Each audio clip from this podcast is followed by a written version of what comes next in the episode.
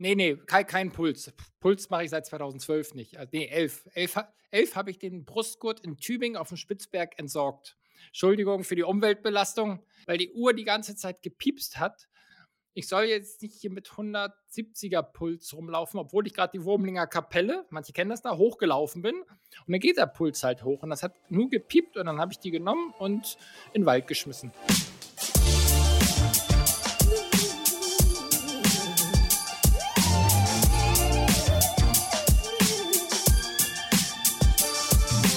Vorhang auf und herzlich willkommen zum Achilles Running Podcast. Ich bin Eileen und ich gehöre zum Team Achilles Running. Unser heutiger Gast ist Arne Gabius. Er ist ein sehr erfolgreicher Mittel- und Langstreckenläufer, mehrfacher Medaillengewinner und sogar ehemaliger deutscher Rekordhalter. Er hatte nämlich bis vor kurzem noch den deutschen Rekord im Marathon, bis Amanal Petros ihn beim Valencia-Marathon unterboten hatte. Arne läuft schnell und das auf allen Distanzen von 1500 Meter bis eben Marathon. Mit meinem Kollegen Namri Dagyab spricht Arne über seine Karriere, die ihn schon rund um die Welt geführt hat, warum er ohne Pulsuhr läuft und wo es in Tübingen die besten Brezeln gibt.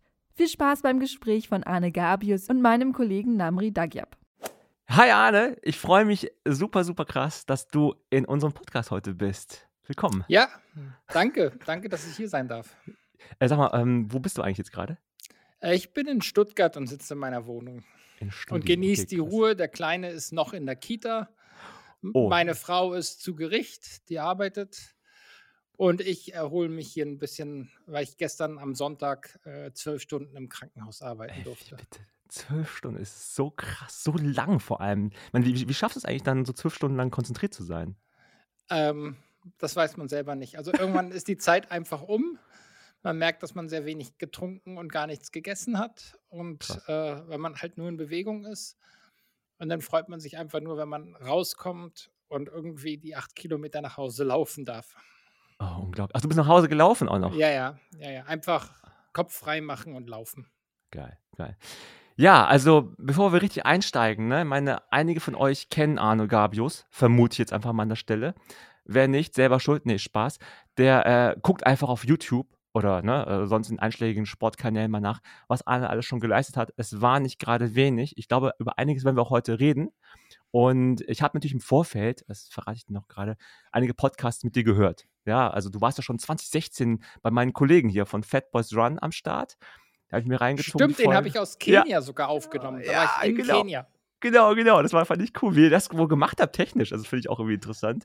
Weil wir sind jetzt heute remote zugeschaltet, aber Arne hat auch äh, unser Microphone-Set zugeschickt bekommen, dass er da bei sich zu Hause alles aufnimmt. Wir sehen uns parallel über FaceTime und äh, ja, also ich, ich glaube, die Aufnahmequalität wird richtig cool sein. Und ja, zurück zu deinen Podcast-Folgen. Du hast auch noch 2019, also letztes Jahr, einen Kraftraum-Podcast.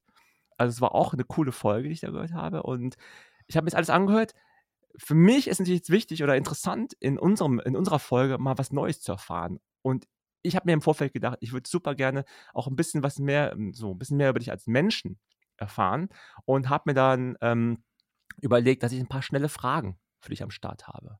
Okay. Schnelle Fragen, äh, das ist jetzt kein ganz neues Format, das haben wir auch schon im Videoformat gehabt. Ich habe eine Reihe von Fragen, also entweder oder Fragen gesammelt, mhm. ja, sowas wie Hund oder Katze.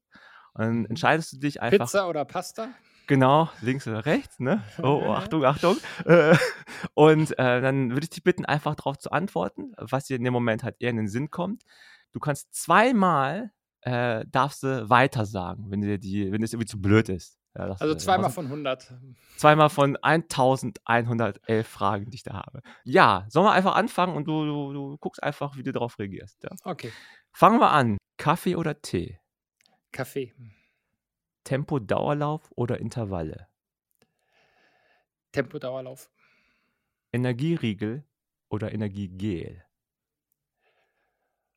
Gel. Haargel oder Haarmus? Ähm, ich benutze beides nicht. Äh, äh, Gel. Zur Not das Kurz Energiegel. Kurzdistanz oder Langdistanz? Schwierig, ganz schwierig. Ich liebe halt auch die kurzen Strecken, aber machen wir die langen. Stabis oder Yoga? Yoga. Wettkampf oder Training? Wettkampf. Helsinki oder Frankfurt? Frankfurt. Spikes oder Carbon? Spikes. Adidas oder Puma?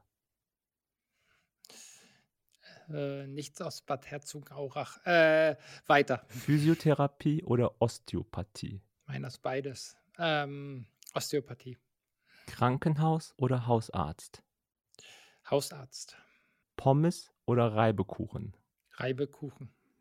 Mayo oder Ketchup? Ketchup. Gelb oder rot? Gelb. Schwarz oder grün?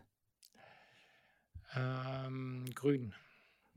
Stadt oder Land? Ah, das ist schwierig. Ganz schwierig. Ähm, weiter. Bio oder regional? Bio. Buch oder Kindle? Buch. Introvertiert oder extrovertiert? Tja, ich habe ja schon zweimal weiter gesagt, ne? Ja. Ach, ähm, da haben wir extrovertiert. IOC oder FIFA? Jetzt kommen die fiesen. Ja, ja, ja, ich hätte es aufsparen sollen. Ähm, ah, alles, naja. Ähm, IOC. LeBron James oder Michael Jordan? Ah, LeBron James. Und letzte Frage: Berge oder das Meer? Ähm, ich glaube, in, in der Zukunft wird es viel das Meer. Okay, krass. Wieso? Wieso wird das zukünftig mehr? Ähm, das Meer mehr. Also, ähm, Ja. weil ich ja Höhentraining in den Bergen viel gemacht habe. Ich war viel in St. Moritz, ich war in Flagstaff, ich war in Kenia im Hochland, ähm, was halt mehr als 500 Meter höher liegt als St. Moritz. Aber ich glaube, dass jetzt in Zukunft mit Familie und wenn dann halt der Leistungssport nächstes Jahr, also in zwölf Monaten beendet ist, dass ich dann doch mehr nach Dänemark fahre, äh, ans Meer. Dänemark ist auch wirklich schön. Da war ich erst auch dieses Jahr. Und da Ich glaube, da waren viele zum ersten Mal Ja. dieses Jahr. Aber es Leider. ist toll, man kann sich da aus dem Weg gehen. Ähm, Ja. Man kommt dort zur Ruhe. Äh, tolles Land, tolle Strände. Es gibt natürlich auch so Orte, wo du beides hast, ne? Das finde ich genial. So in Kanada gibt es, glaube ich, so ein paar Flecken Erde, in der Schweiz ja auch, wo du Berge und das Meer hast. Ich bin immer auf jeden Fall mal ganz neidisch, wenn ich manchmal bei Instagram bei Leuten so folge und die ja so Fotos machen von so, so Allgäu, oder ja, Allgäu jetzt gar nicht gerade, aber Schweiz halt, ne? Oder auch schon so südlich von München. Da, das ist wirklich schön, dass du beides haben kannst. Ja, aber du weißt schon, dass Instagram häufig lügt, ne? Häufig bis hin zu äh, immer. Fast Nein, immer. Okay, Spaß. Das ist schon krass, was man immer als Selbstdarstellung da Ja. so passiert, ne? Das ist schon krass. Jo, ähm, Arne, du bist, also wir wollen erstmal äh, dich ein bisschen so einführen für diejenigen, die dann vielleicht das versäumt haben, dich äh, zu kennen. Du bist geboren 1981 und du hast jetzt Mhm. schon vorweggenommen, du bist so als Spitzensportler schon einige Jahre mit am Start, aber du beabsichtigst oder du wirst, du kannst jetzt gerade, Ja. ähm, nächstes Jahr äh, aufhören. Ist, ist das schon klar, dass du nächstes Jahr aufhören wirst? Ja. Ja, also eigentlich wollte ich jetzt aufhören, aber dann kam da so ein komisches Virus, was vielleicht Mhm. der eine oder andere mal gehört hat. Das Wort Ähm, darf hier nicht gesagt werden in dem Podcast. Nee, nee, nee, nee. Ich Darauf ja gibt es nur, also, äh, die ja, ja, Prügelstrafe. also auf jeden Fall hat es so wie bei vielen anderen so die Lebenspläne ein bisschen äh, verändert, verlängert. Ähm, von daher, ja, hänge ich noch ein Jahr ran. Das heißt, dass ich mir nächstes Jahr den deutschen Seniorenrekord holen werde. Weil ich nächstes Jahr 40, M40. M40, ja. ja, also in ein paar Tagen bin ich ähm, national schon Senior M40 und am 22. März bin ich dann international auch Master. Finde ich genial. Zwei Fliegen mit einer Klappe, darauf habe ich gar nicht nachgedacht. Das ist eigentlich Ja. perfekt. Jetzt, dafür hat sich ja das Aufstehen auch dann gelohnt, wahrscheinlich, ne? Ja, Nee, aber ich meine, ich finde es jetzt einfach jetzt mal wirklich Spaß beiseite. Es ist ja total krass. Wir, wir wissen natürlich, also wir wissen es alle natürlich nicht, weil wir alle bei der Olympiade nicht teilgenommen haben, auch nicht teilnehmen werden. Aber rein von der Vorstellungskraft her ist es ja gar nicht für mich vorstellbar, sich lange vorzubereiten auf einen Traum, ne? Die Olympiateilnahme. Du hast davon immer wieder gesprochen. Du willst unbedingt bei Olympia mal den Marathon durchlaufen, finishing, äh, finishen. Äh, und dann auf einmal ist es alles weg. Ähm, das ist einfach krass, ne? sich dann so zu motivieren und dann trotzdem zu sagen, 2021 bin ich noch am Start. Äh, ganz blöde Frage, aber war das dir von Anfang an klar, dass du trotzdem 2021 durchziehen würdest bei Olympia oder nicht? Ich habe Ende März ein bisschen gezweifelt. Habe da gesagt, okay, äh, wie wird sich das Jahr entwickeln? Gibt es überhaupt noch eine Möglichkeit? Äh, macht es Sinn, ähm, sagen wir mal, das, den, den Rest des Lebens, also das, das Leben an sich erstmal auf Hold zu setzen, ja, einfach mal in der Warteschleife oder zu sagen, hey, ähm, man muss voranschreiten, ähm, du beendest einfach diesen einen Teil und gehst in den anderen über. Ja, ich habe ja auch, deshalb, ich habe ja Medizin studiert und ähm, das halt immer dieses Leben nach dem Leistungssport dann immer warten muss. Und das war halt so der Konflikt, den, dem ich mich immer auseinandergesetzt habe. Da hat natürlich auch das Laufen geholfen, ja, einfach mal rausgehen, ein, zwei Stunden laufen, um darüber nachzudenken. Und ähm, ich möchte gerne noch dieses eine Jahr machen, allerdings mit der Einschränkung, dass ich halt 50 Prozent als Arzt arbeite. Okay, okay. Das heißt, du hast ja gerade davon gesprochen, dass du beim Laufen auch nachdenkst. Also ich finde es deswegen interessant, weil ja, ich fast auch, nur. Also, okay, das heißt, du hörst auch keine Musik dann wahrscheinlich, ne, beim Laufen? Nein, also ich, ich höre nur Musik, wenn ich auf dem Laufband äh, laufe. Und das kommt sehr selten vor. Äh, Laufband halte ich für ja, Höchststrafe. Ist es, ja, ist es. Ja, es ist, ist eine Höchststrafe für mich, äh, auf dem Laufband zu laufen. Ich verstehe Leute, die einfach keine Möglichkeit haben, irgendwo im Wald oder irgendwo anders zu laufen oder auch zeitlich es nicht anders hinkriegen. Oder wenn draußen natürlich Glatteis ist und es zu gefährlich ist. Aber wer die Möglichkeit hat, hat draußen zu laufen, der sollte das auch machen. Ja klar, also äh, gebe ich dir hundertprozentig recht. Ich habe das Problem, ich selber schaffe es, bin beim Laufen so müde irgendwann mal, dass ich keine Power mehr habe zu denken. Es geht einfach nur darum, dass ich jetzt ankommen will. Aber ich glaube, es ist der Unterschied zwischen dir und mir. Ne? Ist, du bist halt gut im Laufen und bei mir ist Laufen einfach, ich mache einfach halt so, wie es halt so gut es gerade geht. Ne? Ja, ist doch toll. Ja. Nein, und ähm, bei mir ist es halt so, ich kann das halt differenzieren und das soll ja auch das Ziel sein von jemand, der sich mit Training auseinandersetzt, ähm, mal einen ruhigen Dauerlauf zu machen. Das heißt, man verlässt die Haustür und hat sich gerade so zum Laufen aufgerafft, ja, und man, jeder kennt das, ne? Man geht dann irgendwie aus der Haustür raus und man kommt dann nach einer halben Stunde, Stunde oder anderthalb Stunden wieder und man fühlt sich besser als vorher. Und das also, ist dieser Optimalzustand. Das ist halt dann dieser ruhige, äh, regenerative Dauerlauf. Ähm, der kommt so ein, zweimal die Woche vor. Sonst habe ich halt immer so ja, Dauerläufe so um die vier Minuten pro Kilometer. Und dann habe ich auch mal zwei Tempoläufe oder dann auch längere Läufe. Und äh, es gibt häufig halt Einheiten, gerade so diese vier Minuten pro Kilometer Schnitt, Geschichten über 12, 15, 20 Kilometer. Da denke ich viel nach. Okay, diesen Ratschlag werde ich mir zu Herzen nehmen. Das heißt, bei meinem nächsten gemütlichen Lauf im Viererschnitt fange ich auch mal über äh, wirklich alles nachzudenken, was äh, schwieriger ist als einmal eins. Aber okay, Spaß beiseite. Ähm, genau, ich wollte einmal mal ganz, ganz bei Adam und Eva anfangen quasi und dich fragen, wie du zum Laufen gekommen bist, so ganz prinzipiell. Hast du von Anfang an gesagt, das ist meine Sportart und oder haben deine Eltern dich da reingetrieben oder Freunde? Was war so der erste Impuls, wo du sagtest, okay, Laufen nicht uninteressant. Also ich habe früher schon Kinderleichtathletik gemacht. Das war ja von, glaube ich, sechs Jahren an, fünf Jahren an. Und ähm, mein Bruder, vier Jahre älter, war auch aktiv. Meine Zwillingsschwester auch. Also wir haben immer schon Leichtathletik gemacht. Und ich glaube, mit neun Jahren war ich das erste Mal Hamburger Meister. Okay. Ich glaub, im Waldlauf. Und das mit 200, 300 Meter Vorsprung. Wow. Okay. Ja, und, und so war es auch so 1000 Meter, ich glaube in elf Jahren oder so. Ich habe mal vor ein paar Jahren eine Aufnahme gesehen. Das war im Hammer Park in, in Hamburg. Und dann denkt man, oh, das sind die letzten 100 Meter von 1000 Meter. Da läuft man jetzt hier gerade lang. Aber es ist noch eine Runde. Und ich habe da schon oh. 100 Meter Vorsprung. und ich komme dann damit fast 200 Meter Vorsprung ins Ziel. Und ähm, ja, irgendwie bin ich da so reingewachsen, hab dann aber, wusstest du, sorry, wusstest du damals schon, dass du gut bist? Also auch so in jungen Jahren schon?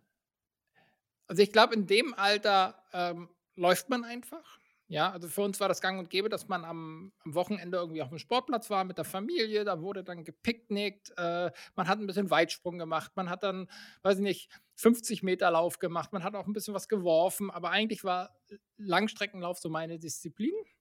Also Waldlauf, äh, 1000 Meter, 2000 Meter. Und da war ich einfach gut drin. Und das hat mir Spaß gemacht, das hat meinen Eltern Spaß gemacht, meinem Bruder, meiner Schwester. Vielleicht haben wir uns da auch ein bisschen gebettelt. Ja, also ich habe meinen gewonnen, ich habe Gold geholt und du nur Silber oder ich weiß nicht. Was, wahrscheinlich, das gehört ja in der Familie so dazu. Und ähm, aber ich muss auch sagen, dass ich mit 13 aufgehört habe. Also mit so. 13 hatte ich, ja, ja, hatte Ja. ich keinen Bock mehr. Pubertät halt, ja. Und Klar, war waren andere uncool. Sachen, Also, andere Sachen waren ja. wichtiger. Ach, war uncool Anderes- damals auch, fandst du? ja, und Laufen, hey, Laufen, also was gab es Uncooleres als Laufen, ja? Also Ja. frag mal jetzt die 14-, 15-Jährigen, ja? Laufen ist uncool, ja? Und ich habe aber parallel Handball gespielt, insgesamt acht Jahre. Hart. Ähm, Sehr hart. Hand, Handball war geil, also äh, Kreisläufer so sind doch die harten, ne? Ja, also ich war halt äh, links außen und dadurch konnte ich halt so schnell sprinten, weil ich dann immer äh, den, den Tempo-Gegenstoß gemacht habe. Okay. Also, ja, ja, wir haben dann immer, das sind die einfachen Tore beim Handball, ja, so der Mhm. Konter. Und ähm, das hat unheimlich viel Spaß gemacht. Da hat man auch dieses, dieses Team, den Team Spirit gehabt, der halt beim Laufen ein bisschen fehlte.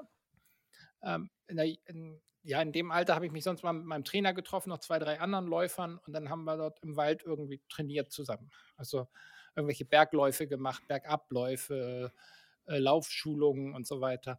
Und das war aber nicht cool. Also ähm, ja, ja. wenn man, wenn man beim Handball, wenn man irgendwie 16 wird, dann bringt derjenige einen Kasten Bier mit und dann trifft man sich danach noch. Und also das ist dann irgendwie was anderes, ja. Das dieses, dieses, dieses Gemeinschaftsgefühl, das hat man halt beim Laufen nicht. Oder hatte ich damals nicht. Und das war dir, Ja. also ich meine, das verstehe ich total, weil äh, klar, in der Pubertät, dann ist man vielleicht auch irgendwie mehr fokussiert auf andere, es finden andere Interessen auch auf einmal äh, statt, ne? die nicht mehr Genau. so, äh, ne? also äußere Einflüsse nehmen zu Freunde und so weiter und so fort.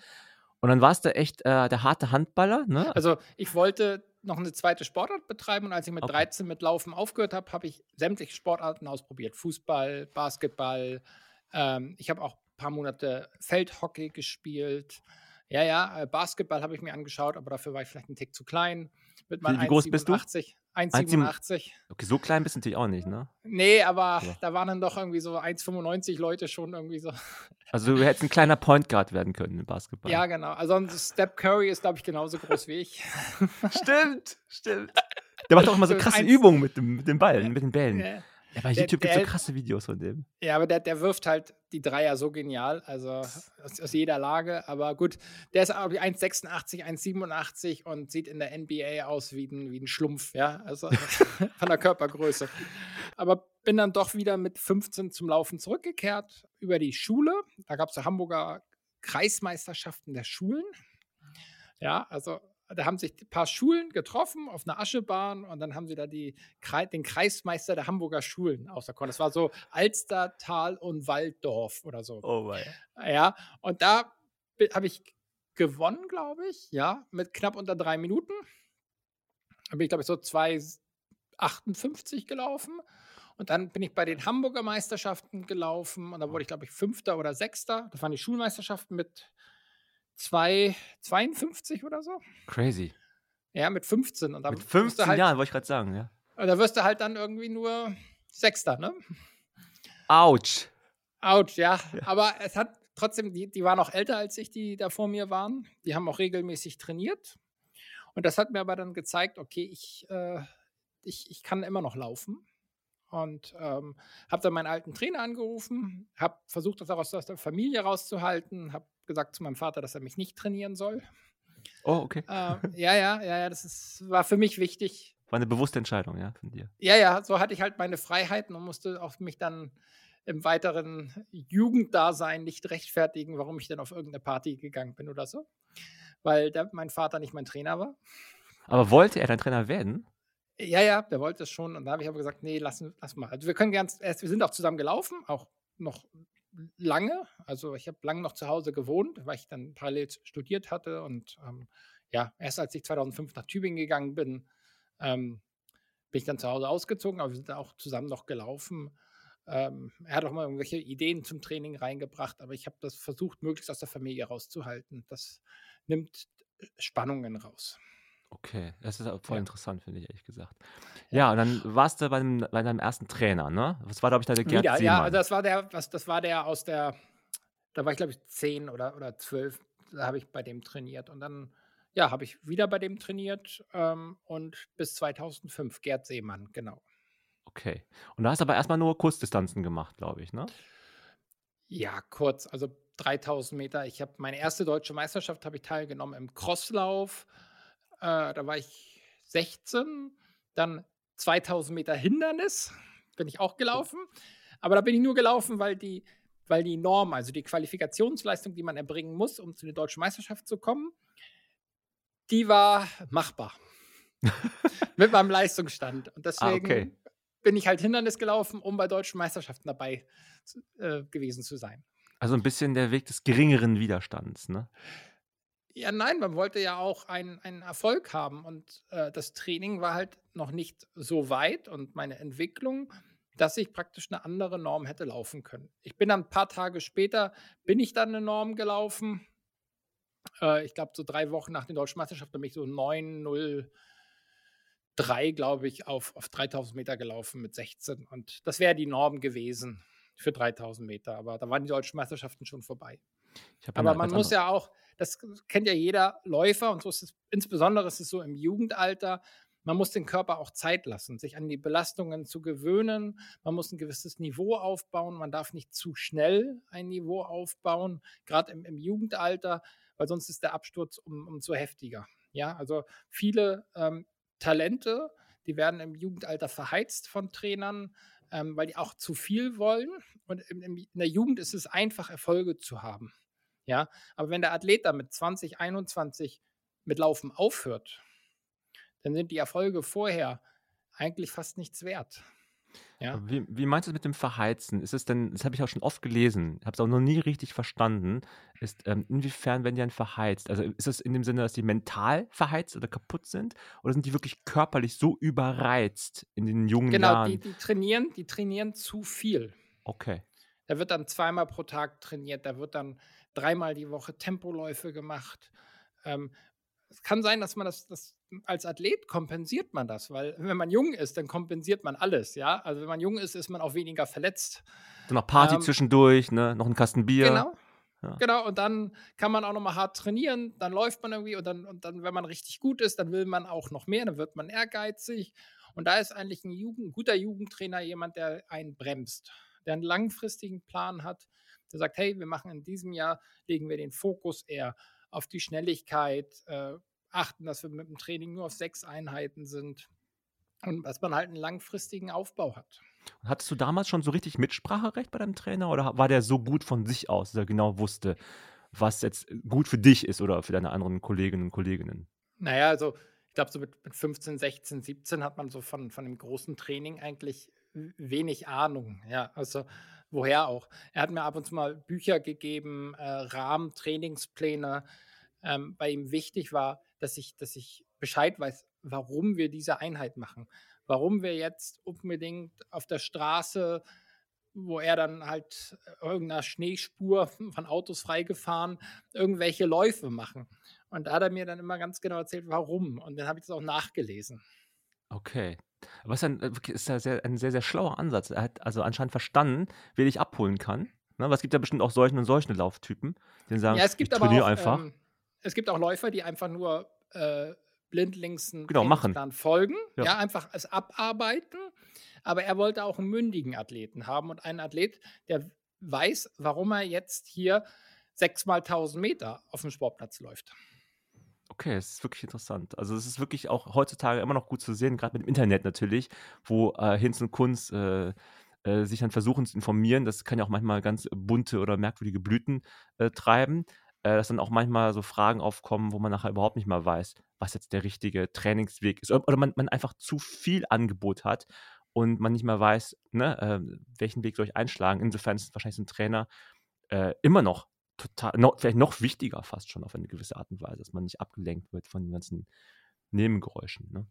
Ja, mein Trainer war halt nicht hauptamtlicher Trainer, sondern der hat das nebenberuflich gemacht. Der war dann, ich glaube, als ich 15 war, war er schon in Rente.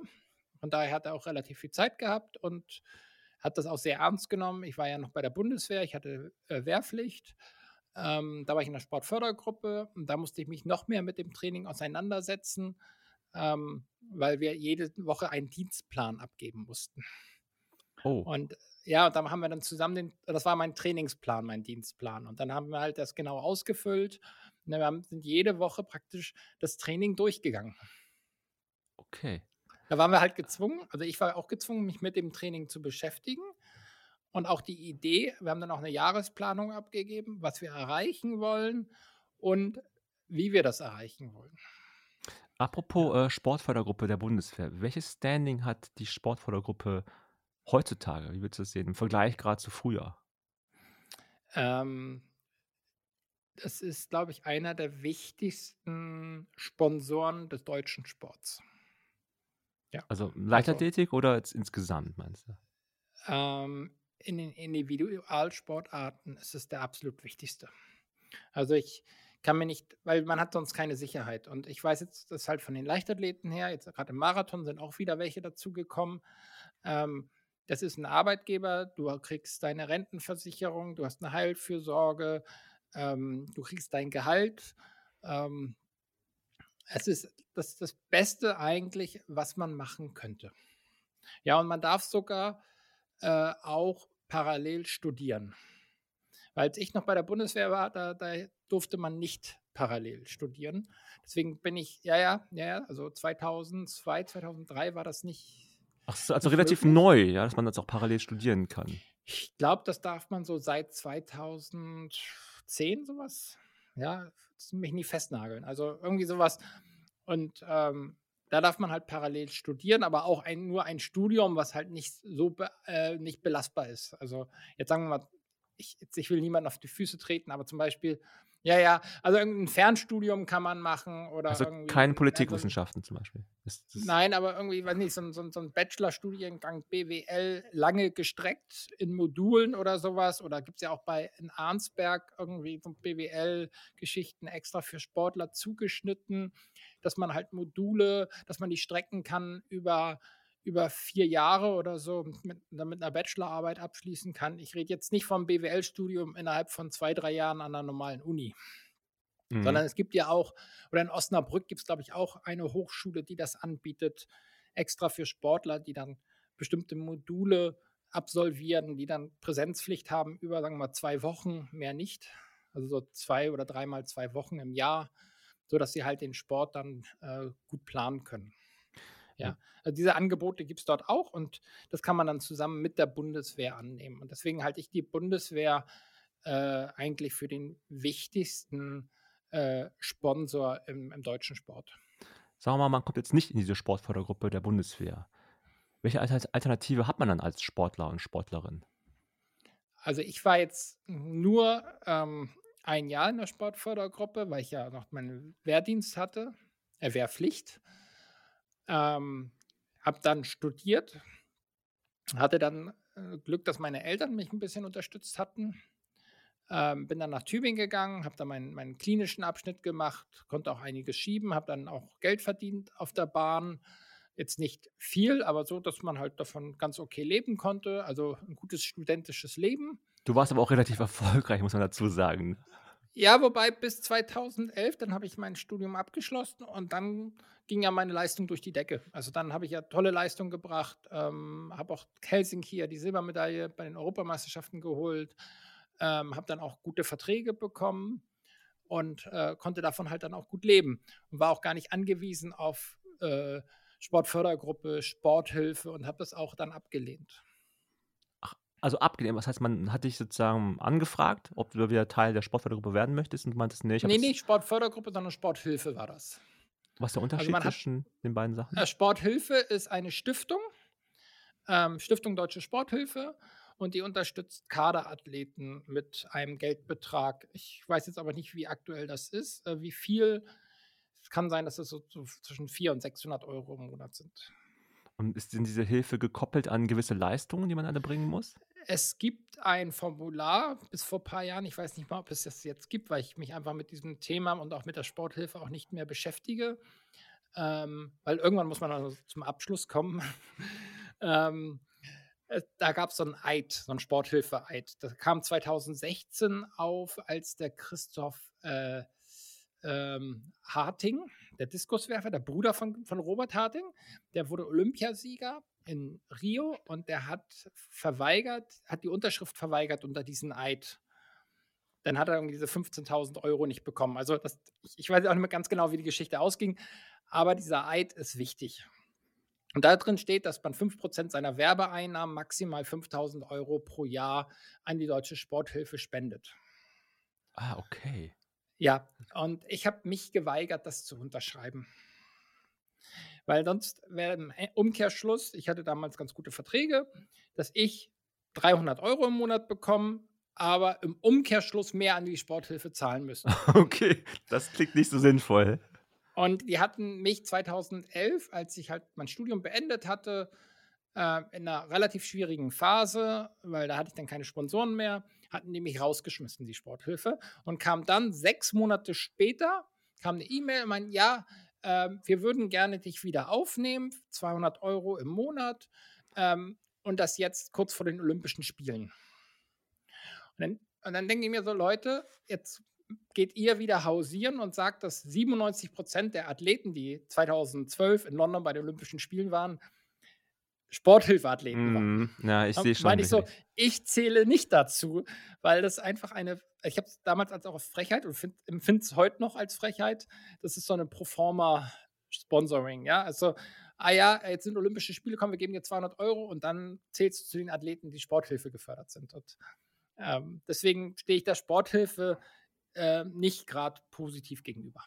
Also das kann ich total nachvollziehen. Aber siehst du denn auch eine Möglichkeit, diese Sporthilfe irgendwie, also ich meine, es ist nicht deine oder unsere Aufgabe, aber ja. die Sporthilfe als solches von der Idee her ist ja nicht schlecht. Ne? Also diese Richtung. Ich glaube auch, dass sie gute gehen. Arbeit leistet, aber in, in meinem Fall, das sind halt immer Einzelfälle, hat sie nicht gepasst. Das heißt, würde eher passen bei Menschen, also wo würde es denn eher passen, deiner Meinung nach? Also es gibt bestimmt bei, bei Schülern, bei Studenten, damals gab es irgendwie noch so 150 Euro Stipendium. Mittlerweile ist das, glaube ich, auf 500 angestiegen. Also ja, in, in jedem Bereich entwickelt. Ich weiß, dass ich für mein praktisches Jahr auch irgendwie 100 Euro plus 50 Euro Essensgeld bekommen habe im Monat.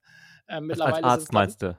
Ja, ja, praktisches ah, okay. Jahr. Also ja. Das letzte Jahr im, im Studium, wo man halt fast als Arzt arbeitet im Krankenhaus. Jetzt sind es, glaube ich, 6, 7, 800 Euro kriegt man jetzt im Krankenhaus. Das passt sich auch alles an, aber damals war das halt irgendwie alles ziemlich wenig ähm, und die bessern ja nach. Die auch, bekommen auch mehr finanzielle Mittel. Das, das wird auch besser, aber halt konkret auf mich hat dieses System nicht funktioniert, aber vielleicht passt es auf andere Studenten, die auch wirklich davon abhängig sind. Ähm, weil sie kein BAföG bekommen. Das ist praktisch dann deren BAföG. Also ich glaube, bei, bei vielen passt es auch. Und viele sind zufrieden mit der Sporthilfe. Aber halt in meinem Fall hat es halt nicht gepasst. Okay, du warst ja dann bis 2011 hattest du einen Trainer Dieter Baumann, den man ja auch kennt. Das genau. war wahrscheinlich, weil, der, weil du in Tübingen warst und der kommt ja auch aus Tübingen bekanntlicherweise. Ja, ich bin extra nach Tübingen gegangen, um nicht nur unter ihm, sondern auch mit der Gruppe zu trainieren. Also ich bin 2005 nach Tübingen gegangen, ähm, ein Grund war die Trainingsgruppe. Ja, also die äh, Philmon Girmay, ehemaliger Hindernisläufer, Wolfram Müller war dort noch. Äh, generell Tübingen ist eine laufverrückte Stadt. Äh, man findet immer dort Leute zum Laufen. Jetzt sind sehr viele Triathleten dort. Es ist eine sehr schöne Stadt. Es ist eine Universitätsstadt. Ähm, ich konnte mein Studium dort fortsetzen mit sehr kurzen Wegen. Also deswegen Thema Zeitersparnis am Tag. Ich konnte sehr viele Sachen verbinden. Ähm, und dann halt Dieter noch äh, als Trainer, als der erfahrenste deutsche Läufer, würde ich mal sagen, aller Zeiten.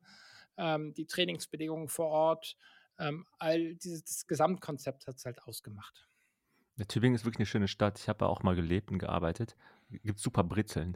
das weiß ich noch. Oh ja, die, die vom Bäckerei Walker, ne? Ja, ja, ja genau, die, wo die die Butter so reinspritzen in die Brezeln. Genau, genau, genau. Das sind die einzigen, die die reinspritzen, Butterbrezel. Ja, ich habe hab am Neckar gewohnt, also äh, Neckarhalde. Und das ist halt direkt Tübingen am Neckar. Das war wunderschön. Also. Ich bin da manchmal auch so Umwege gelaufen, um da beim Walker vorbeizulaufen, um mir die Brezeln zu holen. Und dann schnell nach Hause. Herrenberger Straße, ja, ja. Das weiß ich jetzt nicht mehr. Aber da gab es schon gute Grüße nach Tübingen an der Stelle. Nee, ah, Tübingen ist toll. Hallo Tübingen. genau, War ich ne? letzten Montag zur sportmedizinischen Untersuchung. Oh, okay, okay. Ja, okay. ja. Äh, was, was ging es da? Also, es ging um die Untersuchung, aber warum ähm, hat die stattgefunden?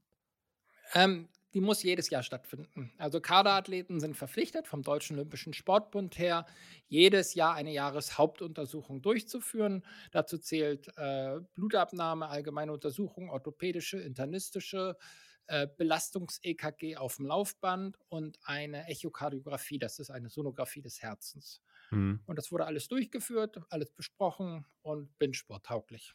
Bist, bist tauglich, ja, also positiv. Ich darfst weitermachen. Also du dürftest auch, auch Marathon. Du dürftest jetzt Marathon laufen bei den Senioren. Genau. Ja, genau, Dieter Baumann, ein Trainer. Und danach ist was passiert, was, äh, ja, ich finde es relativ speziell. Seitdem hast du keinen Trainer mehr.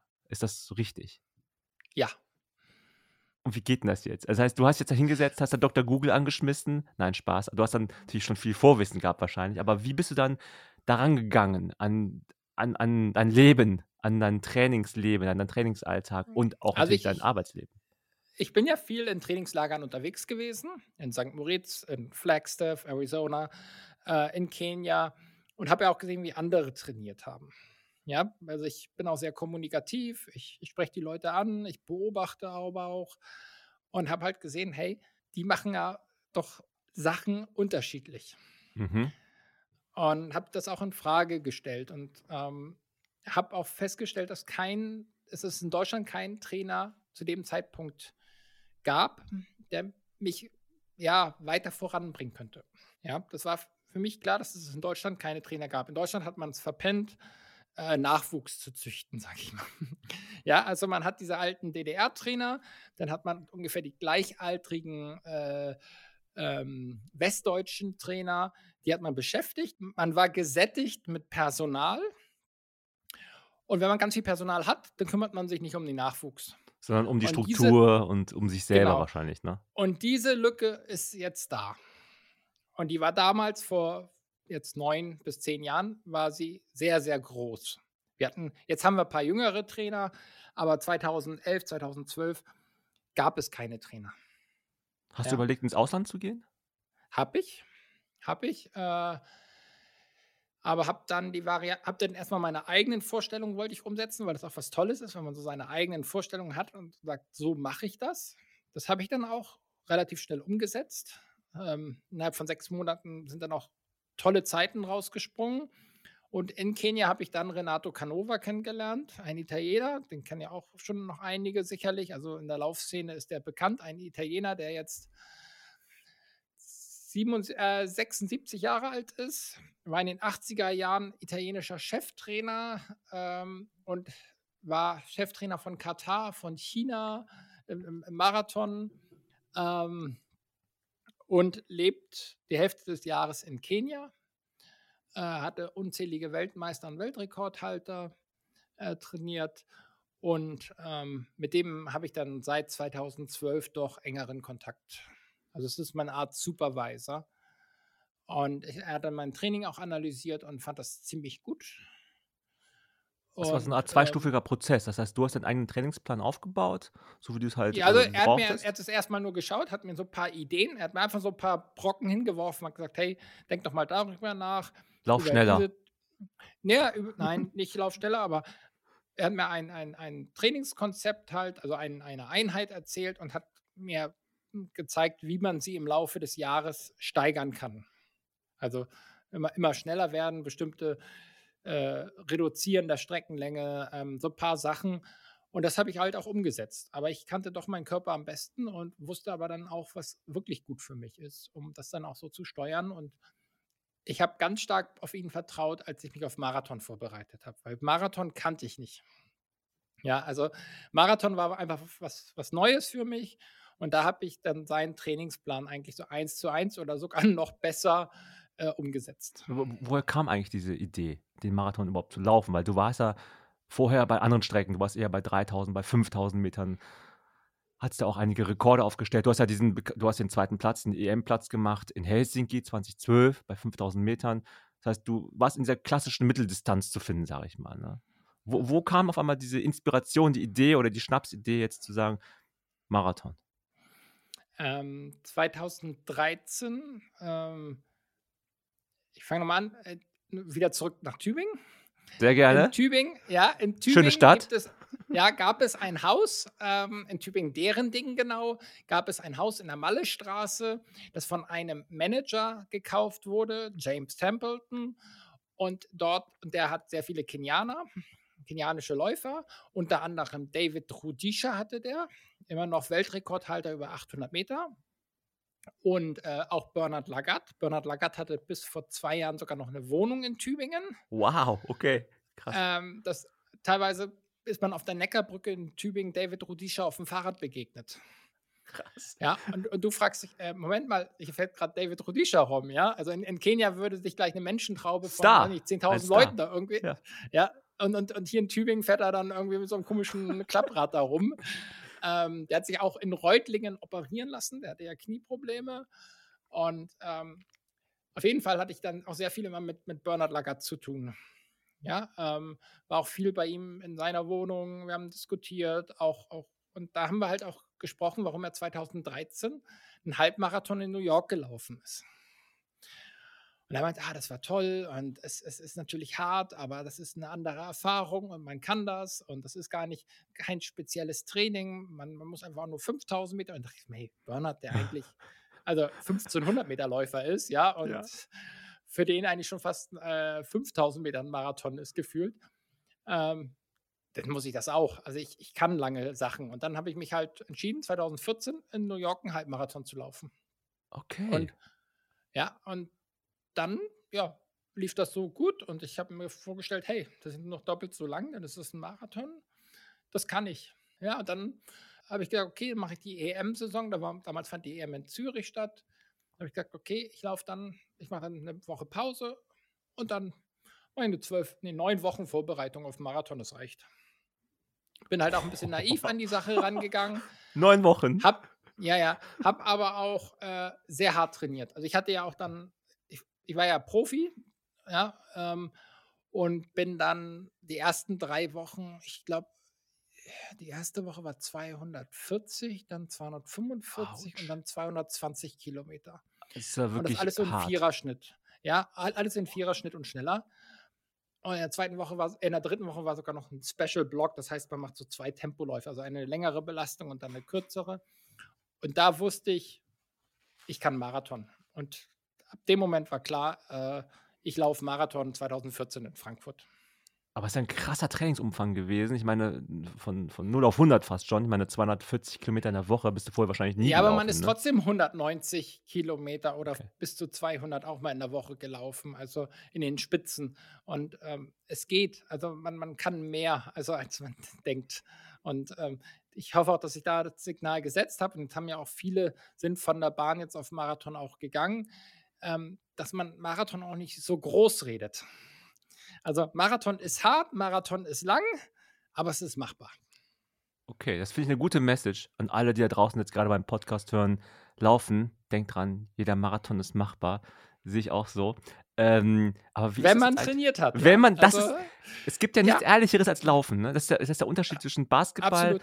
und, und äh, Lauf. Also nicht Unterschied will ich nicht sagen, aber beim Basketball kann man auch mal Pech haben. Man wirft dann irgendwie den Korb, man trifft den Korb irgendwie. Nee, man, man, man kann Glück ne? haben, also im Laufen gibt es kein Glück. Genau, genau. es gibt nur äh, Glück des Tüchtigen, aber es gibt häufig aber auch Pech. Ja, wettermäßig zum Beispiel, als wenn du einfach Wetter, bist, Ernährung, äh, grippaler Infekt oder genau. irgendwas, genau. ja, Kopfschmerzen oder äh, nicht irgendwas. Aber wenn aber, du halt gut trainiert bist und die Umstände sind okay, dann wirst du das Ding abliefern können beim Laufen. Mit großer genau. Wahrscheinlichkeit. Also das ist Mit ja eigentlich, Wahrscheinlichkeit, ja. Ist ja eigentlich äh, wirklich was für uns risikoaverse Deutsche, ne? Ist ja eigentlich genau das richtig. Deshalb machen wir machen viele Triathlon, ja. Weil das unsicherer ist, meinst du? Nein, weil das sehr sicher ist. Also Ach, Triathlon ist ja so die, die, die, da, da, kommt ja das deutsche Ingenieurwesen hervor. Also du musst an einem Fahrrad rumschrauben, du musst alles genau planen, du hast Wattzahlen, die du erreichen musst, äh, spezielle Umdrehungen, welche, welchen Zahnrad du fahren musst. Äh, wenn was schief geht, musst du handwerklich geschickt sein, dir deinen Reifen wechseln. Du planst alles genau durch, auch mit der Ernährung über acht Stunden. Das ist doch typisch deutsch. Wenn ich mich zu sehr in das Planerische reinsteigere, geht manchmal der Spaß bei mir flöten. Und ich vergesse dann mhm. irgendwie, dass Laufen eigentlich, eigentlich was Simples ist. Ne? Dass man auch immer mhm. sagt, heute mal nur die, also nur in Anführungsstrichen, die GPS-Uhr ja, und den Rest mal zu Hause lassen. Oder mal wirklich ganz nackt laufen? Wie, wie machst du das? Läufst du mit Uhr, machst du mit Handy, mit allem drum und dran äh, los oder hast du bist du eher so der Naked Runner? Also ich bis 2016 war ich einer, der sehr, also ich immer die GPS-Uhr anhatte. Brustgurt. Nee, nee, kein, kein Puls. Puls mache ich seit 2012 nicht. Also, nee, Ach so. 11. 11, ha- 11 habe ich den Brustgurt in Tübingen auf dem Spitzberg entsorgt. Auf dem Neck, im, im Neckar. Umweltbelastung. Nee, nee, oben auf dem Spitzberg, weil die Uhr die ganze Zeit gepiepst hat. Ich soll jetzt nicht hier mit 170er Puls rumlaufen, obwohl ich gerade die Wurmlinger Kapelle, manche kennen das da, hochgelaufen bin. Und dann geht der Puls halt hoch. Und das hat nur gepiept und dann habe ich die genommen und in den Wald geschmissen.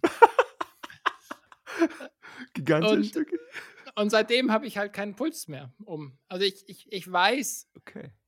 ich, ich, ich, ich laufe seit glaube 23 oder 24 Jahren leistungssportmäßig. Ja, ähm, und ich weiß, wann ich in welche Bereiche reinkomme.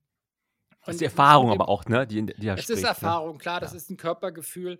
Aber es ist auch, ich, ich glaube, auch für Anfänger ist das wichtig, dass man ein bisschen den Puls kennenlernt. Ja, das ist äh, eine Kontrolle von außen, die, die absolut legitim ist.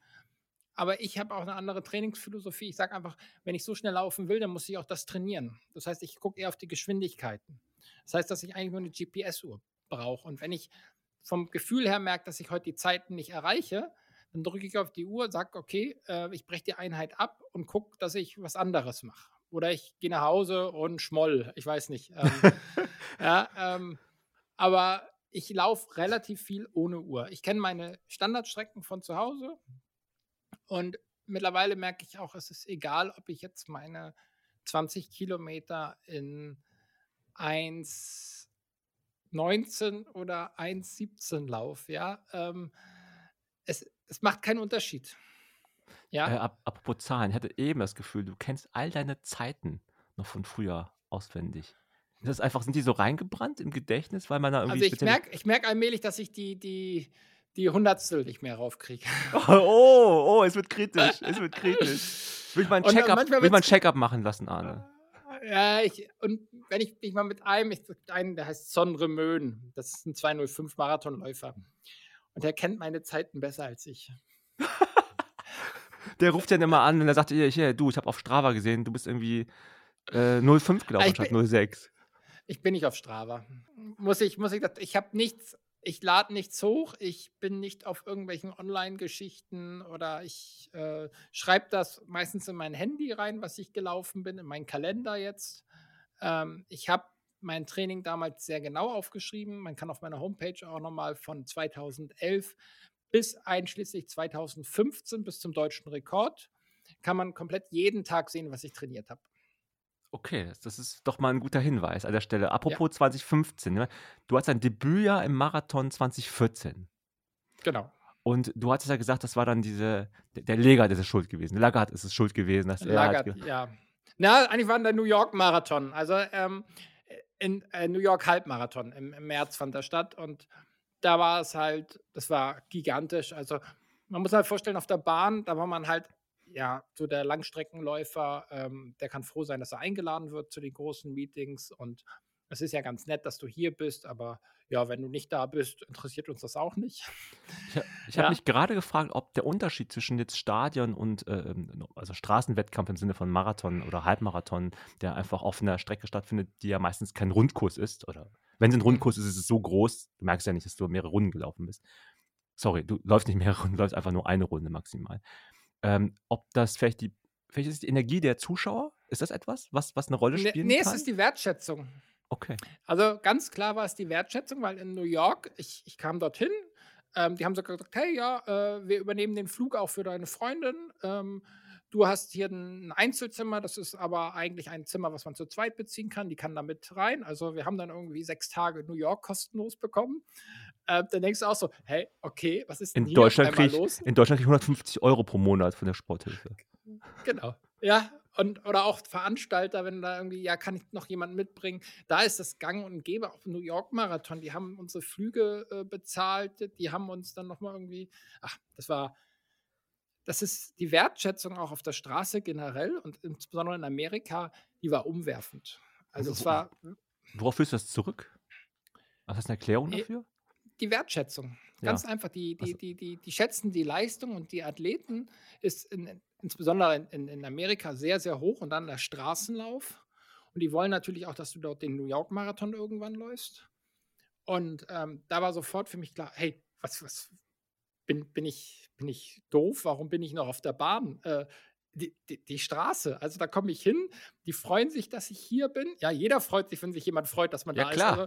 Also, ähm, und das war einfach, das war so, so, so ein Eye-Opener, ja. Also, wow. Also, ich habe ja die ganze Zeit was falsch gemacht. Ich bin ja Bahn gelaufen. Was, ich ich habe die Bahn geliebt. Ich habe auch die, das Training auf der Bahn geliebt. Ich habe es geliebt, Spikes anzuziehen. Auch die Wettkämpfe, die sind knallhart. Also, ich glaube, 5000 Meter oder auch jede jede Strecke auf der Bahn hat so sein, seine Härte und jeder bezeichnet seine Strecke als die härteste.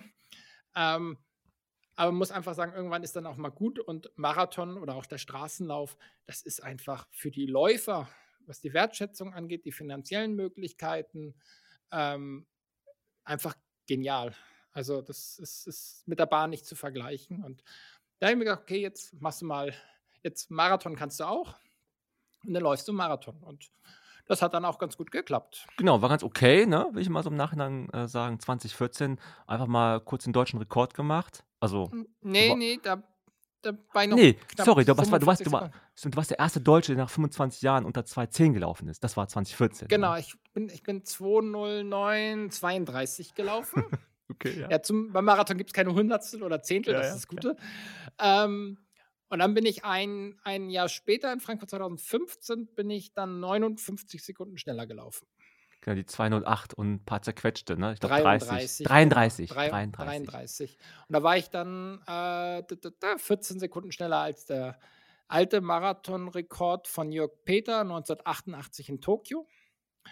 Und jetzt vor, okay, wir nehmen halt auf kurz vor Weihnachten, vor acht Tagen wurde dieser Rekord ja, verdientermaßen gebrochen. Also äh, Amanal Petros 207,15, glaube ich, ähm, hat er verdient und ist doch toll. Und Hast du dich äh, also als Sportler richtig gefreut darüber, dass er deinen Rekord gebrochen hat? Also ich habe damit gerechnet, dass es in den nächsten zwei, drei Jahren passieren wird.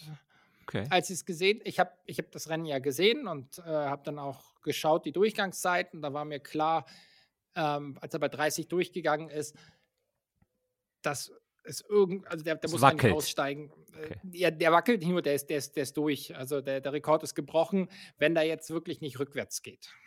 Ja, und ich, ich, ich kenne Amanal und das ist ein, ein, ein super freundlicher, super toller, äh, sympathischer Läufer. Ähm, solltet ihr auch mal im Podcast hier unbedingt haben. Ähm, haben wir schon angefragt, klasse. haben wir angefragt ja? auf jeden Fall. Ja. ja, also es ist, also für mich halt im, im Jahr 2020 ein, ein Musterbeispiel für Integration.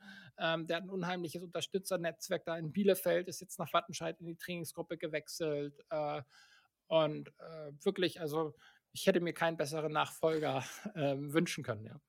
Wieso hast du denn geglaubt oder gedacht, dass in den nächsten zwei, drei Jahren dein Rekord im Marathon, also deutscher Rekord, also fällig sein würde? Ja, weil Amanal äh, ein unheimlich großes Talent hat. Ach, du hast schon Amanal im Visier gehabt die ganze Zeit, ne? Ich habe Amanal okay. im Visier gehabt, weil der lief jetzt tolle Zeiten auf der Bahn letztes Jahr und ähm, das war klar, der lief jetzt eine 2.10 vor einem Jahr in Valencia und es war eigentlich schon, schon absehbar, dass er den brechen wird, weil der ist, jetzt, der ist jetzt 25, also sehr früh sogar auf die Bahn gegangen. Das macht natürlich auch einen Trend, weil auf der äh, Straße, wenn man auf der Bahn wenig verdient, muss man einfach auf die Straße gehen, um halt das auch ähm, finanziell lohnt, als Profi auszuüben. Ja, muss man auf die Straße gehen. Und das ist klar, dass er sich jetzt auch beim Marathon spezialisieren wird, wird aber schauen, dass er trotzdem 5.000 und 10.000 Meter auf der Bahn äh, weiterhin läuft. Das wird wahrscheinlich so in, in Zukunft das sein, dass halt die Läufer sehr viel zwischen Bahn und Straße hin und her switchen. Okay, aber wieso sollten dann die Leute, wenn sie die Wertschätzung auf der Straße eher erfahren und auch vielleicht, wenn sie sehr erfolgreich sind, auch noch viel mehr verdienen können, was ja auch einfach relevant ist, wieso sollten diese Menschen überhaupt noch dann im Stadion laufen oder auf der, auf der Tatanbahn? Weil die Stadion, Stadionlaufen einfach Spaß macht, was einfach cool ist. Also ich, ich, ich, also man brennt einfach dafür. Äh, es macht einfach Spaß. Ähm, klar, manche können sich jetzt nicht vorstellen, 25 Runden da im Stadion zu laufen, aber es ist irgendwie schon cool, weil es einfach schnell ist. Das ist all out. Ja, da werden wirklich die Karten auf den Tisch gelegt. Und ähm, das hat, hat, es ist schon, schon cool. Gerade eine Weltmeisterschaft oder Europameisterschaft. Und man kann das ja dann, weil die Höhepunkte sind ja meistens im, im Sommer, die, die Höhepunkte auf der Bahn. Und die Straßenläufe finden ja eher im Frühjahr und im Herbst statt. Ja, also man kann ja sagen, das, geht so im März los, ne, ein paar Halbmarathonläufe. Im April hast du jedes Wochenende irgendwelche großen Marathonläufe. Dann ebbt das ab. Äh, und dann geht es so praktisch, die Marathonsaison geht dann praktisch mit Berlin wieder richtig los in den Oktober rein. Und dann haben wir noch New York, dann Valencia, Fukuoka und dann kurz vor Weihnachten endet auch die Marathonsaison. Und ähm, deswegen passt dann, sagen wir mal, ein 10.000 Meter Rennen im, im August eigentlich ganz gut in die Vorbereitung rein. Und das werden viele Läufer so machen. Hast du denn mal äh, im Stadion auch mal so die richtig kurzen Sprintdistanzen versucht? So 100 Meter, 200 Meter, 400 Meter? Hm, ich bin, glaube ich, mal 500 gelaufen. 500? Ja, ja, aber wir haben auch hart trainiert. Also in St. Moritz, weiß ich, haben wir mal 4 mal 400 gemacht. Und da bin ich, glaube ich, irgendwas so 51, 52 Sekunden oder sowas gelaufen. 52 so, ja. Also, ja, man kann auch schnell laufen. Ja, schon irgendwie, ne? Aber du hast da nie irgendwie äh, die Veranlagung. Nein, das ist auch eine Interesse. ganz andere Muskulatur. Also, das ja. ist, äh, das, das, das geht auch nicht. Also, es gibt natürlich einige Läufer, die wirklich auch relativ schnell sind. Ähm, aber so richtig schnelle Sachen nicht. Also ich habe häufig im Training habe ich Bergläufe gemacht, das mache ich auch immer noch, um halt die schnellen Muskelfasern zu aktivieren. Ja, also man macht teilweise nach einem ruhigen Dauerlauf, macht man 10 mal 80 Meter Bergansprints. Ich weiß, in Berlin ist das halt mit den Bergen, gut, da muss man schon. Ja, schwierig, in, schwierig in Berlin. Ja, da gibt es doch da äh, Richtung äh, Hohenschönhausen, da am Sportforum, da gibt es doch diesen einen Berg da hoch. Da muss man schon ziemlich raus. Ich bin mal in Berlin den Prenzlauer, im, im Prenzlauer Berg, den Prenzlauer Berg hochgelaufen, bis ich verstanden habe, genau. dass es ein Berg sein soll. Und musste dann ja. Äh, still lächeln. Ja, aber man kriegt trotzdem ein paar Meter zusammen, ja. Also ähm, hier, hier in Stuttgart zum Beispiel, da mache ich meine, meine 400er Bergläufe, mache ich einen grünen Heiner hoch. Das ist auch, das ist der Schutt vom, vom Krieg, den hat man halt dann grüne Erde drüber, äh, äh Erde drauf gemacht, Rasen und man hat ein Windrad oben drauf gestellt. Und das sind so 700 Meter, glaube ich, da nur hochlaufen. Also das ist auch, aber es reicht, es reicht für Bergläufe. Du hattest ja jetzt äh, schon eben auch erwähnt, dass du 2020 fest eingeplant hattest, hier in Tokio äh, zu starten. Jetzt wissen wir natürlich alle, es ist verschoben worden und so weiter und so fort. Wir wollen nicht über das böse C-Wort sprechen, wir wissen ja alle, um was es geht. Äh, und äh, du ah, hattest. Ich, ich, hätte mich aber auch qualifizieren müssen, ja. Also ich ja. wollte mich im Frühjahr qualifizieren, aber das ging natürlich dann auch nicht. Genau, ich hatte auch gelesen, dass du, ja, aufgrund dieser bedingten, der C-bedingten Verschiebung ist Olympia äh, oder sei Olympia in den Hintergrund getreten, also das Laufen an sich. Das heißt, äh, verstehe ich das richtig, dass, dass dein Privatleben jetzt auch im, mein, okay, kann man sagen, 39 Jahre, bisschen höheres Alter, im gehobeneren Alter, dann andere Sachen wichtiger werden und Laufen zwar immer noch Bestandteil ist deines Lebens, aber halt sich die Sachen langsam verschieben. Habe ich das richtig interpretiert? Ja, ich glaube, das ist halt das Leben. Ne? Also, dass man in einem bestimmten Alter sich selber ein bisschen zurücknimmt. Äh, klar, immer noch seine Leidenschaft und Passion hat, aber die verändern sich auch.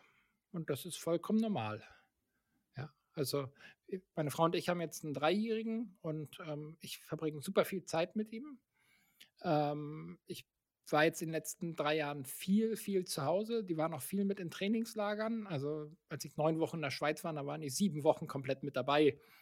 Oder als wir irgendwie elf Wochen in den USA waren, auf, auf, auf dem Boston-Marathon 2018 Vorbereitung, da waren die auch komplett mit dabei. Und ähm, ich, ich habe das schon gut verbunden, aber jetzt äh, will man ja auch einen Alltag haben. Äh, der Kleine braucht Strukturen, äh, Tagesmutter, jetzt Kita. Ähm, meine Frau arbeitet und ich will dann halt auch meine Karriere nach der Karriere dann auch forcieren, aber ähm, habe mich halt jetzt für so einen sanften Übergang entschieden. Hast du so einen Baby-Joker? Habe ich und habe ich auch viel benutzt am Anfang, aber jetzt äh, will er halt selber laufen. Also ah, okay. der läuft, er der läuft teilweise irgendwie ein, zwei Kilometer und sagt, ich rennen oder äh, ja, ja, oder wenn er sagt, ich renne und wo wollen wir hin? Nach Lucyburg, also nach Ludwigsburg. Das oh, ist, so ist ein Stückchen. Da, da, da, da, ja, da arbeite ich und das ist so sechs, sieben Kilometer entfernt. Und dann meinte ich so, aber Frederik, das ist aber weit weg. ich schaffe das und läuft los, Boah, ja. Das ist der Spirit. ja, ja, also denke ich auch so, gut, das kannst du dem Kleinen jetzt nicht nehmen, ja. Also, und dann fährst du halt mit dem Fahrrad nebenher, mit, mit E-Antrieb, ja, äh, mit, so, einem- mit einem Lastenfahrrad. Und Mit Megafon noch. Nee, nee, und er läuft dann daneben her. Und er, er kennt das ja nicht anders. Oder zum Lauftreffen meiner Frau, da kommt er auch immer mit, da läuft er die ersten ein, zwei Kilometer und dann setzen sie ihn in den Laufwagen. Und ähm, es ist ja auch wichtig, dass man den Kindern das vorlebt, ja, Genau. aktiv zu sein. Und äh, wir sind halt froh, dass wir jetzt einen Kita-Platz in der Nähe haben. Wir bringen jetzt nicht mehr mit dem Auto irgendwo hin, sondern es geht nur noch mit dem Fahrrad. Ähm, dass man den Kindern das einfach vorlebt. Ja, also ähm, dann fragen wir, ja, was wollen wir machen? Wollen wir da und da hin? Ja, wie wollen wir hinkommen? Ich renne. ja, gut, dann, dann, dann rennt er. Ja, Also, äh, ja. das ist auch okay. Und den Babyjogger hatte ich am Anfang ganz kurz, äh, hat gar nicht geklappt bei mir. Habe ich dann direkt abgeschafft und äh, dann sind wir irgendwie Für sonntags. dich nicht oder für ja, die für Kinder? mich, für mich. Die Kinder fanden es super. Ah, Äh, wir hatten halt auch so ein, so ein Lastenrad. Das heißt, dann Mhm. äh, haben wir die Kinder mal zur Kita im Lastenrad gebracht. Und wenn wir an der Kita angekommen sind, waren die mal eingeschlafen vorne. Dann stehst du dann da und sagst, okay, toll, du musst eigentlich weiter zur Arbeit. Ja, die Kinder pennen jetzt, was ja irgendwie auch ganz schön ist. Vielleicht hole ich mir noch gerade einen Energieriegel oder einen Schokoriegel um die Ecke und bleib mir noch mal zehn Minuten sitzen. Moment, morgens gibt es Schokocroissant und Kaffee. Ja. Okay, es wird wenn heute, wenn die echten Geheimnisse gelüftet hier, Familie Gavius. Schokocroissant ist aber auch geil. Und dann am besten noch mit, Ja, ich- Nute ich- mit Nutella obendrauf auf Oh Schokocroissant. nee, das ist zu viel. Also ich. äh, Ah, das ist ich aber hab- Ich geil. hatte heute Morgen, ich hatte heute Morgen Schokocroissant und, und Kaffee, weil der Tag gestern war zu hart und ich habe ihn heute zur Kita gebracht. Schokocroissant, Kaffee dann und dann konnte der Tag losgehen. Und dann schön dippen in Kaffee. Das ist doch richtig geil. Jo, also, ähm, Französisch, ja. genau. ähm, genau, wir hatten schon über Olympia 2021 auch schon gesprochen und Qualifikationen. Jetzt hattest du Mhm. ja äh, dieses Jahr, bist ja bei dem einzig großen internationalen Wettkampf mitgelaufen, der stattgefunden hat auf der, Der Welt. zweite. Also es, es Was, der gab ja zweite? noch, das, war es das gab ja jetzt noch äh, Valencia. Ach so, sorry, ja. Rekord wurde gebrochen. Stimmt, Ja? natürlich. Äh, jetzt in, ich rede aber jetzt mal von London von 2020 und es war auch speziell, die hatten ja einen St. James Park, ähm, die kenne ich auch zufällig, weil ungefähr die Strecke habe ich auch in der Nähe gewohnt. ich glaube, den kennt jeder London-Tourist, ja. Ja, genau. Ich kenne aber eigentlich eher den Starbucks in der Nähe, aber okay, anderes Thema. Okay. Und da gibt's ja diesen, da haben die so einen Rundkurs eingerichtet gehabt, ne?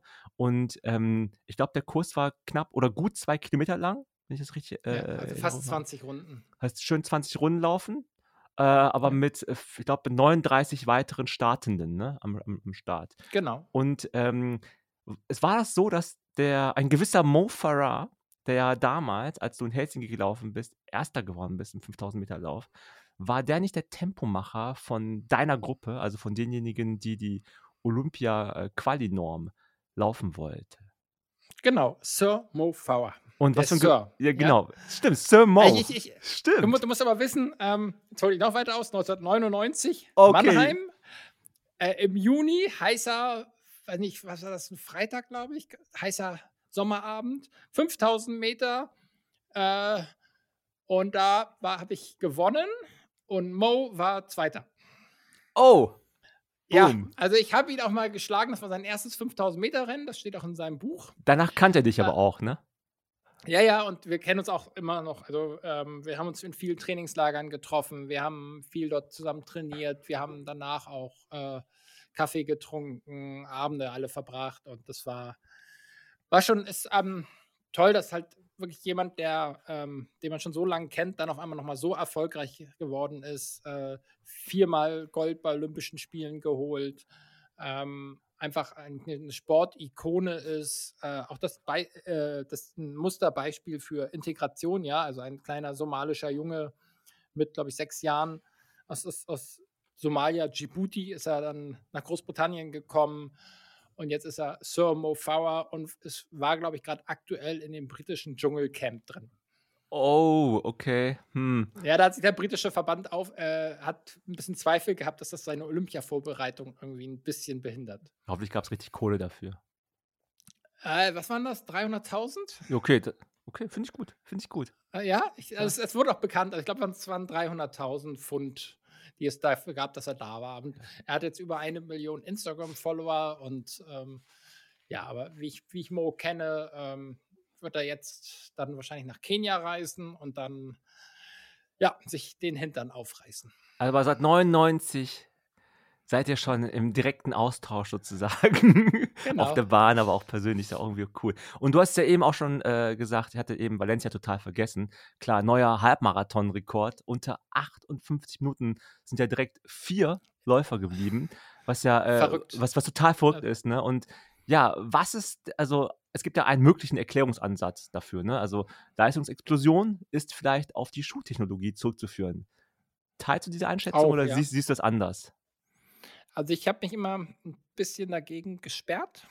Also gegen die Ja, weil- Schuhtechnologie meinst du oder gegen. Nein, nicht gegen die Schuhtechnologie, aber mal alles zu sagen, das ist was Technisches, so wie Okay. bei, bei den Radfahrern, ja? Ja, ja. Weil die Leute trainieren hart, man weiß einfach mehr über Trainingswissenschaft, über Ernährung. Und dann am Ende zu sagen, ja, aber eigentlich sind wir genauso gut wie die Leute von 1970, gibt ihnen die Schuhe von heute und dann sind die genauso schnell. Äh, klar, kannst du nicht beweisen, ja. Ähm, aber ich glaube schon, wenn man jetzt diesen Sprung sieht von 2017 an, man muss halt sagen, dass diese Carbon-Schuhe, die ersten gab es bei den Olympischen Spielen. Da haben die ersten drei Männer, ähm, Eliud Kipchoge, äh, Felisa Lilisa und Galen Rupp, hatten Carbon-Schuhe. Nur diese drei Läufer im Feld. Top 1, 2, 3.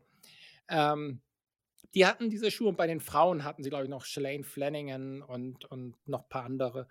Ähm, und äh, seit 2017 sind die eigentlich bei den Nike-Athleten verbreitet. Und jetzt gibt es diese absolute Leistungsexplosion. Und da muss man halt schon sagen, dass diese Schuhe einfach, ich sage immer, Typ Vaporfly, ob wir jetzt den Alphafly nehmen oder die anderen, die Mhm. halt Copy-Paste gedrückt haben von Nike, ja, die einfach ja 3D-Automat praktisch, ja, die, die hing halt so hinterher in der, in, der, in, der, in der Technologie, in der Forschung. Die haben halt dieses komplett verschlafen. Und Nike, muss man einfach sagen, war so innovativ. Ähm, wenn man die Laufschuhe von, die Marathon-Rennschuhe von 2015 anschaut, die waren ja einfach nur dünn, weich und, und also wirklich ganz, ganz wenig, keine Stabilisation.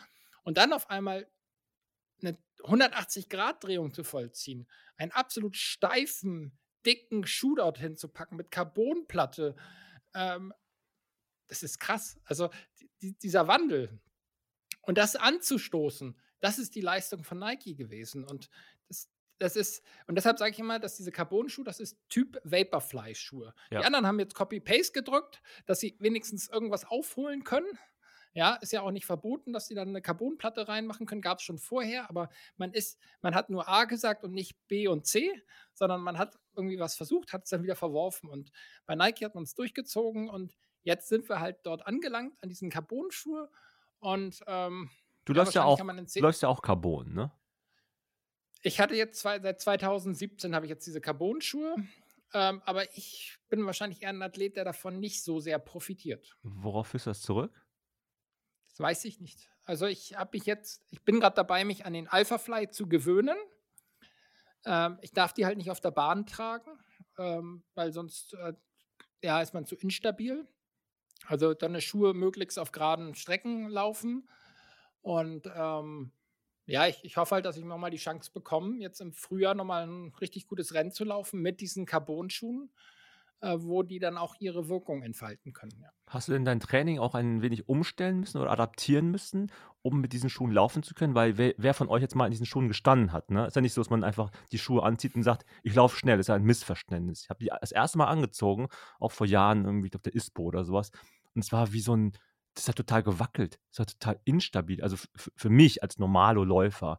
Und habe Ja, mich dann ja. gefragt, wie soll das eigentlich gehen? Das heißt, du musst ja eigentlich ganz viel Knöchelarbeit leisten, glaube ich auch. Einfach die ganze Stabilität vom Laufstil. Hat sich da was getan bei dir? Du musst, du, musst, du musst richtig stabil sein. Und ich habe halt 2016 hatte ich eine Verletzung, eine Schambeinentzündung an der Hüfte, äh, links und rechts. Und deshalb ist die Hüfte halt mein Wunderpunkt. Und ähm, habe dadurch auch die Olympischen Spiele verpasst. Ähm, und ja, dann äh, ist halt so, so ein Schuh, wenn ich den zum Beispiel auf der Bahn, ich habe den dann immer mal auf der Bahn getestet, weil auf der Bahn kannst du den schnell ein- und ausziehen nach 400 Meter. Und da habe ich immer wieder Schambeinprobleme bekommen. Und jetzt habe ich den konsequent nur noch auf der Straße getragen zu bestimmten Einheiten. Und man muss sich einfach an diese Schuhe auch gewöhnen. Es ist ein anderes Laufen. Es ist auch, sagen wir mal, nichts für den äh, Sechs-Stunden-Läufer oder Fünf-Stunden-Läufer, Nee. sondern es ist ein Schuh für Leute, die schnell laufen wollen, die das auch können, die es trainiert haben, die auch mal Vorfuß gelaufen sind, weil er zwingt dich manchmal auf dem Vorfuß zu laufen. Ähm, ja, und das, er schont die Waden, also die Waden sind dann nicht mehr so fest, ähm, aber du musst sehr stabil in der Hüfte sein.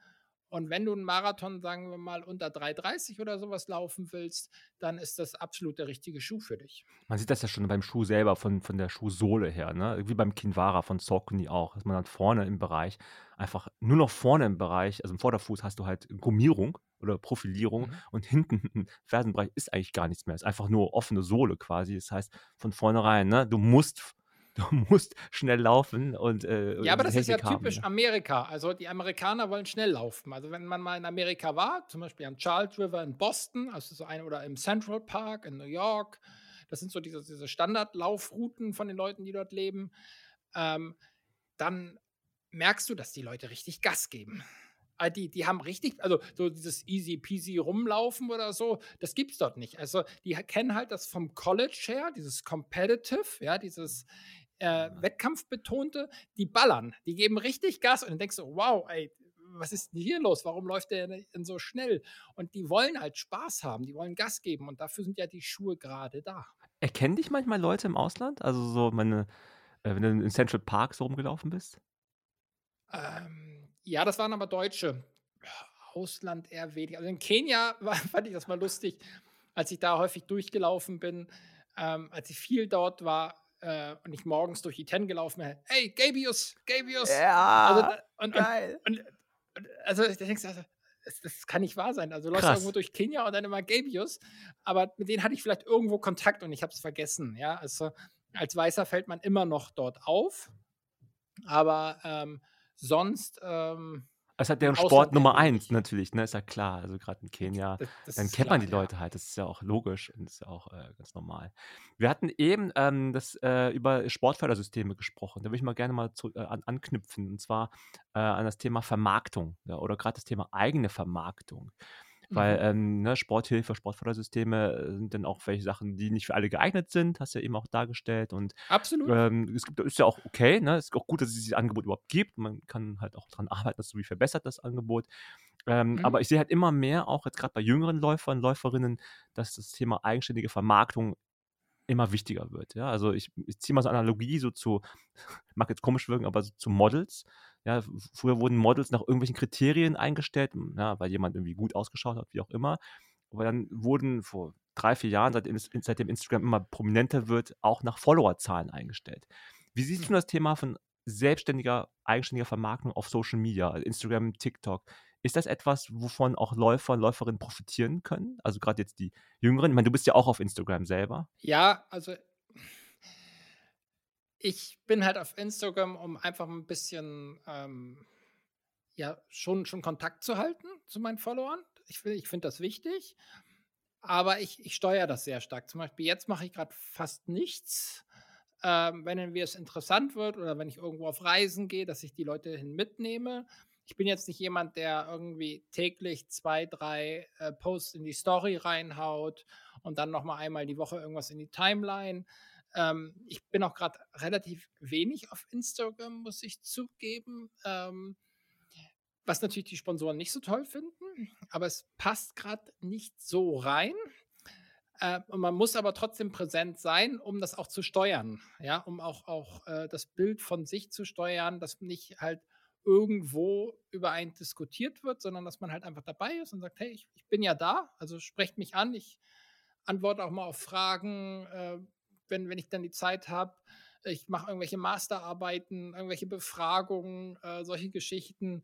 Ähm, klar, nicht alle, aber schon sehr, sehr viele. Äh, ja, also, aber ich sehe schon die Gefahr, jetzt vom Leistungssportgedanken her, dass viele sich verzetteln.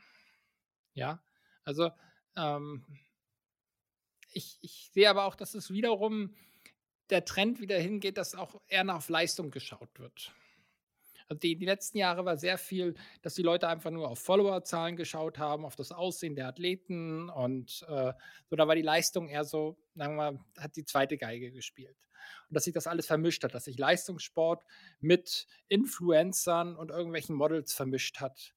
Und dass da meistens der Sportler den kürzeren zieht. Ja, dass irgendwelche Firmen Budgets zusammengeworfen haben. Und das ist natürlich doof. Ja, weil wenn die dann Kriterien aufstellen und sagen, ja, okay, wir haben die, die Sportler, wir haben die Influencer und die Models, also die Sportmodels und ähm, wir machen jetzt Bezahlung nach Followerzahlen, also stellen irgendwelche Scores auf.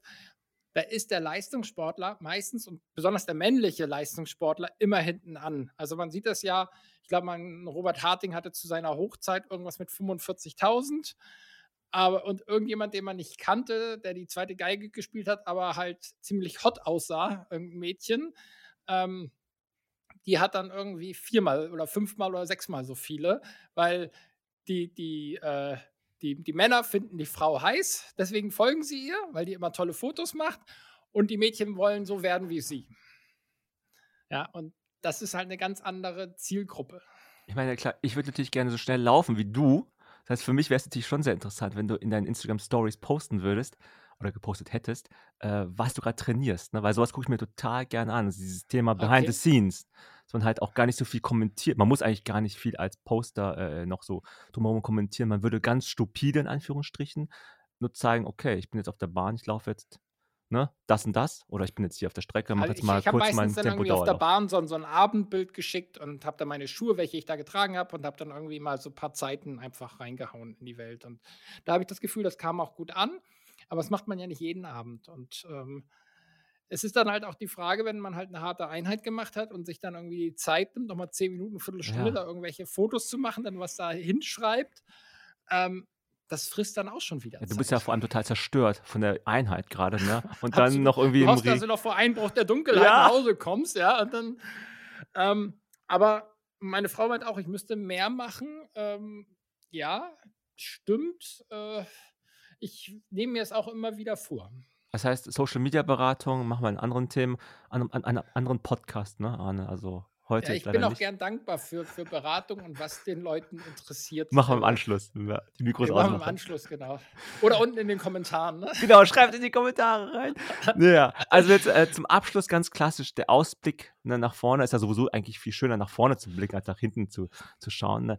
Bei dir ist es ja, was ich halt cool finde, ist ja also im Beruflichen ist ja schon klar, was danach kommt, weil es ist ja, findet ja schon statt. Du bist ja Arzt, du bist im Krankenhaus ähm, schon da und dein Ziel ist ja, hattest du, glaube ich, vorher schon erwähnt, oder ich hatte es gelesen, sorry, ähm, dass du irgendwann mal dich als Hausarzt oder als Arzt niederlassen möchtest. Ähm, ist das immer noch dein Ziel, das äh, zu tun? Ja, ja, also ähm, ich glaube, das Interview, auf das du dich beziehst, war mit der Deutschen Presseagentur vor einem Monat. Seitdem hat sich wenig geändert. Ich mache halt eine Weiterbildung zum Allgemeinmediziner. Das ist fünf Jahre Weiterbildung. Ähm, zum Glück hat die sich gerade geändert, äh, die Weiterbildungsverordnung, sodass ich nur noch ein Jahr im Krankenhaus arbeiten muss. Äh, dann kann ich in den ambulanten Bereich wechseln. Muss schauen, wenn das Krankenhaus mir Spaß macht und ich da viel lerne, bleibe ich da auch länger. Also äh, man ist ein bisschen flexibler und unabhängiger. Und ich möchte dann irgendwann meine eigene Praxis haben. Ich möchte nicht nur Allgemeinmedizin, sondern dann kann man halt einen Sportmediziner machen. Also dann bin ich halt Sportmediziner und ich möchte gerne auch manuelle Medizin lernen. Also ich kann das eigentlich theoretisch schon, aber man muss natürlich ein Zertifikat haben, sodass ich die Leute auch dann einrenken kann. Okay. Ich, also und dann auch, wenn sich das irgendwann in Zukunft ergibt, dann natürlich auch Betreuung von Profisportlern oder so. Das wäre jetzt meine Anschlussfrage gewesen, wie du im Laufen noch äh, verbunden bleiben wirst. Ob das Trainer-Dasein ja, also, etwas sein könnte für dich. Ja, also im Moment, ähm, es kam jetzt mal eine Anfrage vom halben Jahr. Ähm, ja, das war so eher funktionärsmäßig, ähm, aber jetzt auf nicht, nicht auf, auf nationaler, sondern internationaler Ebene. Ähm, das habe ich aber, habe ich gesagt, das kam, kommt fünf Jahre zu spät oder es kommt fünf Jahre zu früh. Aber jetzt in meiner aktuellen Lebensphase passt das einfach nicht. Ähm, Was wäre das gewesen? Kannst du das sagen?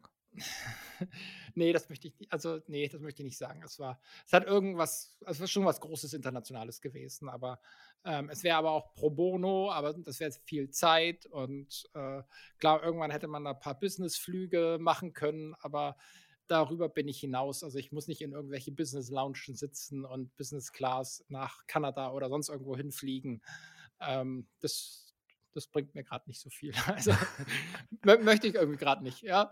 Ähm, und ich glaube, dass irgendwelche Angebote dann auch irgendwann kommen. Ähm, natürlich ist es halt schade, wenn ich jetzt dann irgendwann raus bin, dann bin ich erstmal auch irgendwie raus. Aber es wird sicherlich ein Angebot, Angebot kommen, wo ich dann auch was dem Sport zurückgeben kann.